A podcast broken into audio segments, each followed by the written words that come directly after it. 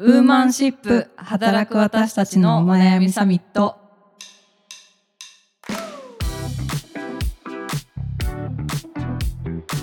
はい、皆さんこんにちは。ニュースピックス 4E の中道香織です。同じくニュースピックス 4B の川口愛ですこの番組はニュースピックス 4E がお届けする次世代を担う女性がリーダーとしての一歩を踏み出せるように女性に関する主要ニュースやリアルなお悩みについて語り合う番組です。はいよろしくお願いしますはい、今週もよろしくお願いします。では早速今週のニュースなんですけれどもご紹介するのが「馬場咲私が離婚してできるようになったことほ」というちょっと不思議なタイトルの、はい記事でございます。はいでえっとこの記事も、えーニュースピックスの、まあ、オリジナルコンテンツの中でのちょっとご紹介になるんですけども、まあ、1人あの5本連続でまあインタビューするみたいな、あの連載のシリーズを、えーと「未来が見える究極の5問」っていう形で、まあ、いろんなユニークな方々とかに取材をする、えーようなシリーズです。で、えー、と馬場咲ってまあそのタイトルに入っていた、えー馬場咲さんは、えー、とボヌールっていうフェムテックの、えー、と分野の、えー会社をまあ作られた起業家の方でして、まあ、その方の、まあ、ちょっとあの人生の部分にこう切り込んだような記事がこちらになってます。なるほど。この記事ではどんなことを語ってるんですか？いやそれがですねあの、まあ、本当にまあそもそもそのタイトルがいきなりその私が離婚してできるようになったことっていうので、うん。まあ、結構あの離婚されたその馬場さんの離婚の経験のところのお話なんですけど、うん今年離婚しましたっていうはい、ところの話で、まあ、あの生活がまあどういうふうに変わったかみたいなところで、まあ、中心で話をされているのがそのお金のお話なんですけど、うんうんうんまあ、結構そこがあの大きく変わったよっていうようなことで、まあ、例えば見出しみたいなところでいくと,、えー、と節約していいお金と使うべきお金うん。か経営者たるものお金に執着すべきとか、おばさんの,、はい、あの面白いご経験の話が、えーされているんですけれども。なるほど。まあ、なんでこの記事をちょっとご紹介したかっていうと、まあ、愛さんがちょっといろいろ あの言いたいことが、そうですね。はい、あるのではないかなと。はいはい、何を隠そう私も離婚経験者ということではい、これね確かにねこの記事のタイトルね多分離婚したことがない人はねちょっと多分ん？ってびっくりすると思うと思うんですけど、うん、私このタイトル読んだ瞬間あもう100万パーセントめっちゃわかるって思ったんですよ。100万パーセント。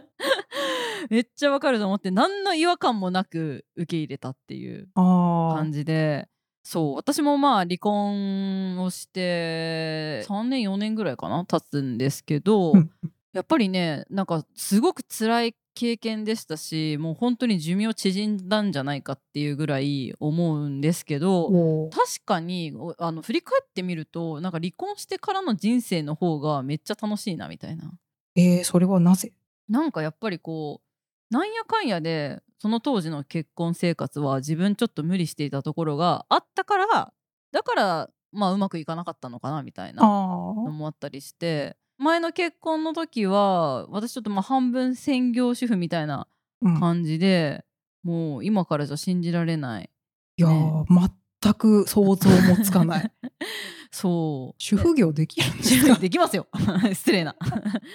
もうちゃんとやってました。なのでそんなにこう自分で自由にできるお金みたいなのがちょっと少なかったっていうのもあって、でまあちょっとねお小遣い稼ぎ程度にこうライティングの仕事をしたりとかっていうのをやってたんですけど、まあ、離婚してで、まあ、またこう会社員としていろいろ自分の好きな仕事をやるようになって、まあ、お金の面での余裕もそうですし自分のあのやりたいことをやるとかとにかく自分主導でいろんなことをやれるようになったっていうのは、うんすっごくやっぱりこう楽になったし、まあ、楽しかったというかすごく充実してるっていうふうにも思えるようになったっていう感じですね。うーんなるほどなんかあの今ご紹介してたその記事馬場さんの話でもその自分のその快適さのためにそのお金を使うっていうのが今まではその悪だと思ってたけど、うん。なんかそのそこにこうお金を使って自分をまあいたわるとか、うんうんうん。ことができるようになったみたいな話をされてなんかめちゃめちゃそれはあのに通じるところがある。そうですね。なんかこうちょっとしたことでもいいので自分へのご褒美みたいなものとか、まあ、その自分へのご褒美っていうものがちゃんと自分に対して投資できるだけのまあ、あのお金みたいなところを自分で稼ぐみたいな、うん結構割と当たり前のこようなことかもしれないんですけどすごいそれはあいいなっていうふうに思いましたね。うんでまあ今はもう本当に全然楽しく生活も送れてますし、うんまあ、ありがたいことにちょっとまた新たなパートナーと事実婚をしているというような状況ではおめでとうございます。ありがとうございます。ですけれどもでもほでも本当にその当時はもう大変だったんだけれどもその後の人生こんなに楽しく生きれるとは思っていなかったので、もう本当にでも私あの今タイムスリップできるとしたらもう離婚だとか言ってうじうじしていた当時の自分にいやもう絶対100万パーセント離婚した方がいいよって言いに 言いに行きたい。離婚せえって。離婚せえっつって、いや絶対それが正しい選択やって言いに行きたいっていうぐらいまあそういった経験でほんの馬場さんおっしゃってる通りやっぱりできるようになったことっていうとやっぱりこう自分で意思を持ってちゃんと選択をするようになったとかおなんか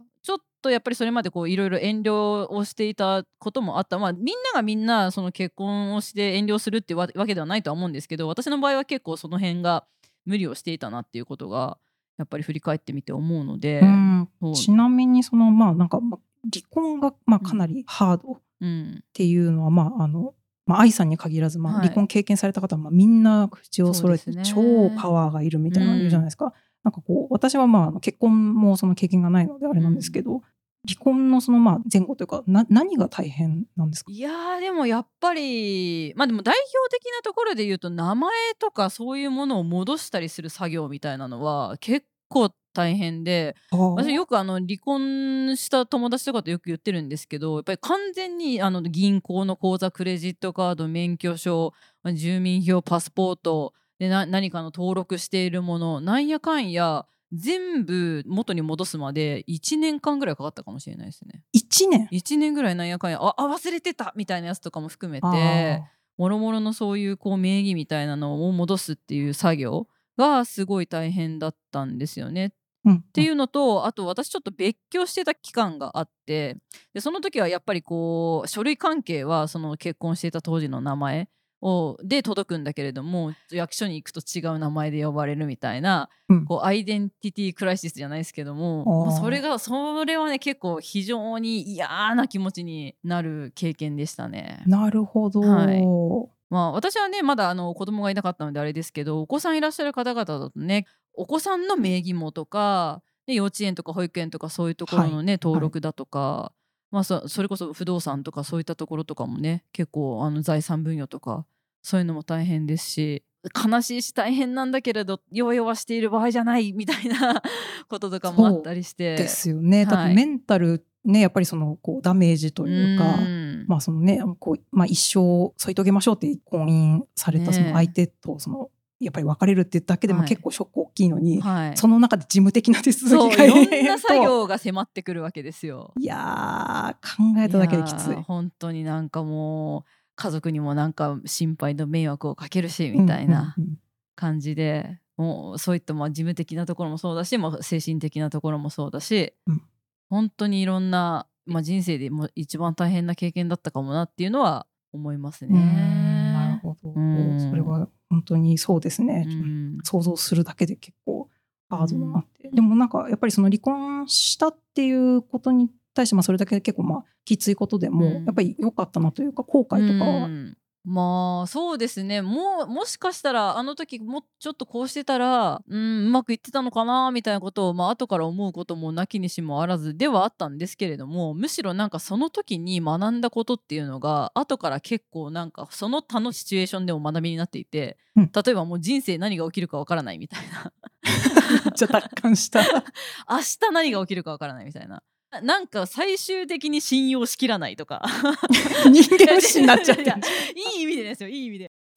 離婚の学びですごい大きかったのは、うん。周りの人にいつでも助けてって言える練習をしておく。おう。そう。なんかやっぱりいざなんかめちゃめちゃ困ったことがある時にやっぱり助けてって言うのってすごい大変でうんもう年老いた両親に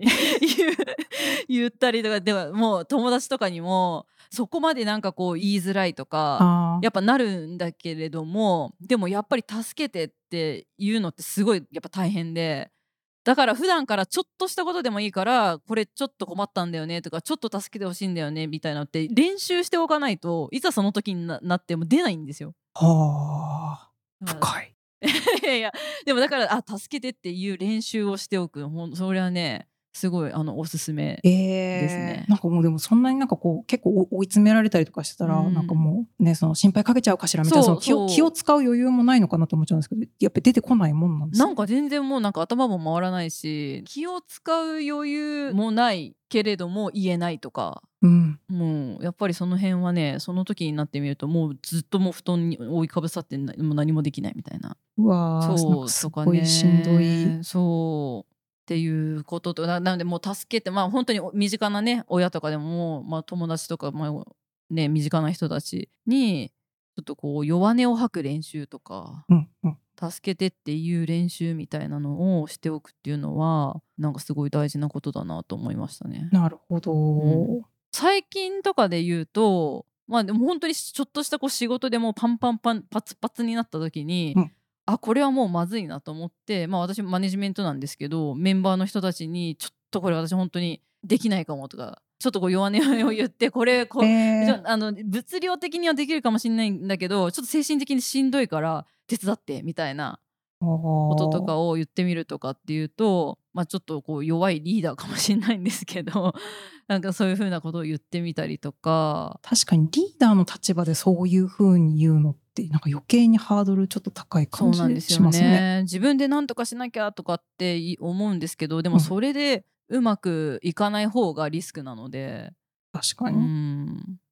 そういう立場とか立ち位置とか関係なくなんか困った時に助けてくれそうな人とかでも適材適所でこの人の方がうまくやってくれそうみたいな人にちょっと助けてとか、うん。この人だったらなんかいいアドバイスくれそうだなっていう人になんかちょっと相談してもいいですかみたいな。うんうんこととかはめちゃめちゃ聞いてますね。そういう意味だと。あー。うん。でもまあ私はそのメンバーの立場なので、うんうん。まあ、たまにそのなんか結構うちのチームのリーダーもこう仕事溜め込んだりするタイプで。なんかなんでこんなになるまで放っておいたんだみたいな。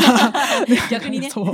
言われてなんかこう仕事をこうあの全部持ってるやつを出しなさいみたいになうんる時とかありますけど、うん。やっぱりそういう時になんかメンバーの立場で思うのはなんかやっぱり頼られなかったこと結構ちょっと寂しいなみたいなな感じに思うこともあったので、うん。なんか、まあ、リーダーからするともしかしたら言いにくいかもしれないですけど、うん。なんか言ってもらえた方がまあメンバーとしては嬉しいかもしれないですね。うんうん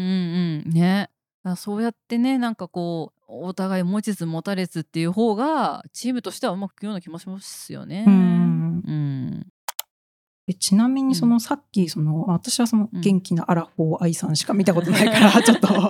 わかんないんですけどなんかその一番きつかったのってどんな時です？いやでももう本当いまだにもう光景として覚えてるんですけどもまさにその離婚問題で、まあ、うん結構いろいろまあいろんなことをいろいろやんなきゃいけないってなってまあ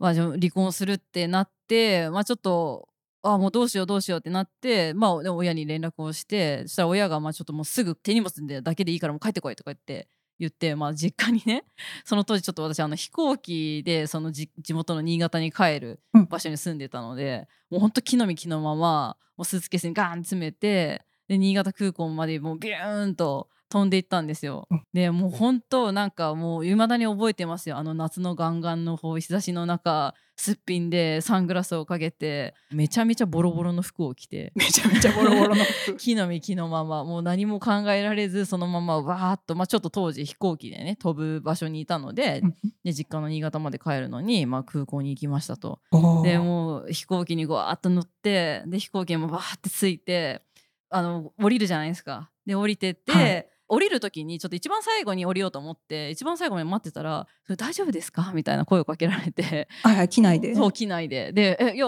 全然大丈夫です」とか言って。でそれでなんかこう皆さんに見守られながらこうとぼとぼと歩いていって、まあ、ゲートを出たところにあのもう年老いた両親がどうしようじゃ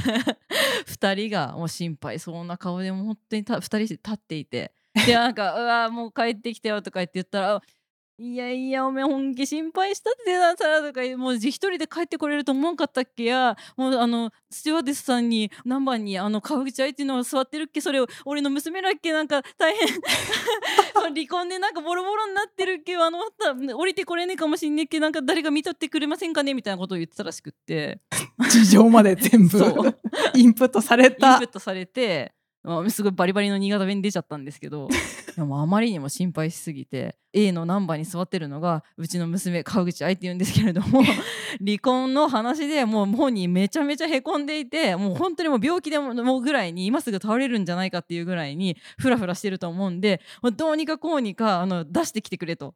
機内から 機内から連れてきてくれというふうに頼んでたらしくって。通りでなんか私のその行くあの道の先にあの車椅子があったんですよね。車椅子が。何に使われるんだろうって思ってたんですよ。ああれ私のために用意されてたやつだったのねみたいな。っあていうくらいもうなんか全ての事情を JAL の方に ご説明を差し上げて。ああの人が離婚した川口愛さんだってみんな見てたってことですね。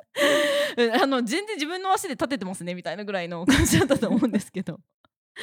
っていう裏エピソードがあったんですが記憶もやっぱり飛び飛びでなどうやって来たんだどうやって電車乗ってきたんだろうかなとかどうやって飛行機乗ったのかとか全然思い出せなかったんですけどただもうそのもうとぼとぼ歩いてってエスカレーター降りて行った時のあの人生で一番親を心配させたシーンっていうのは、うん。まあ、非常にこう印象的に残っていますね。う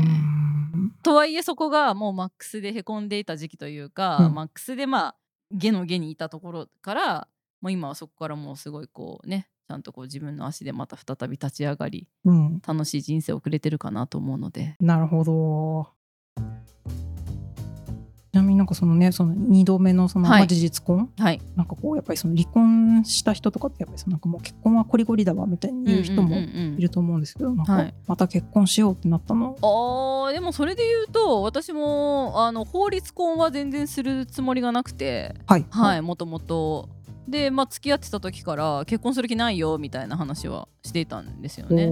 まあ、なんですけど、まあ、彼もその私がその名前を変えるのが嫌だとか、まあ、それってすごくかこうその人にとっては私にとってはすごく大事なことを名前が変わらないっていうことっていうのがっていうのもすごいよく理解してたのでどういう形でもいいからずっと一緒にいるためにどういうた形でもいいからこれなんでこんな私のろけたこと喋ってるかよくわかんないんですけ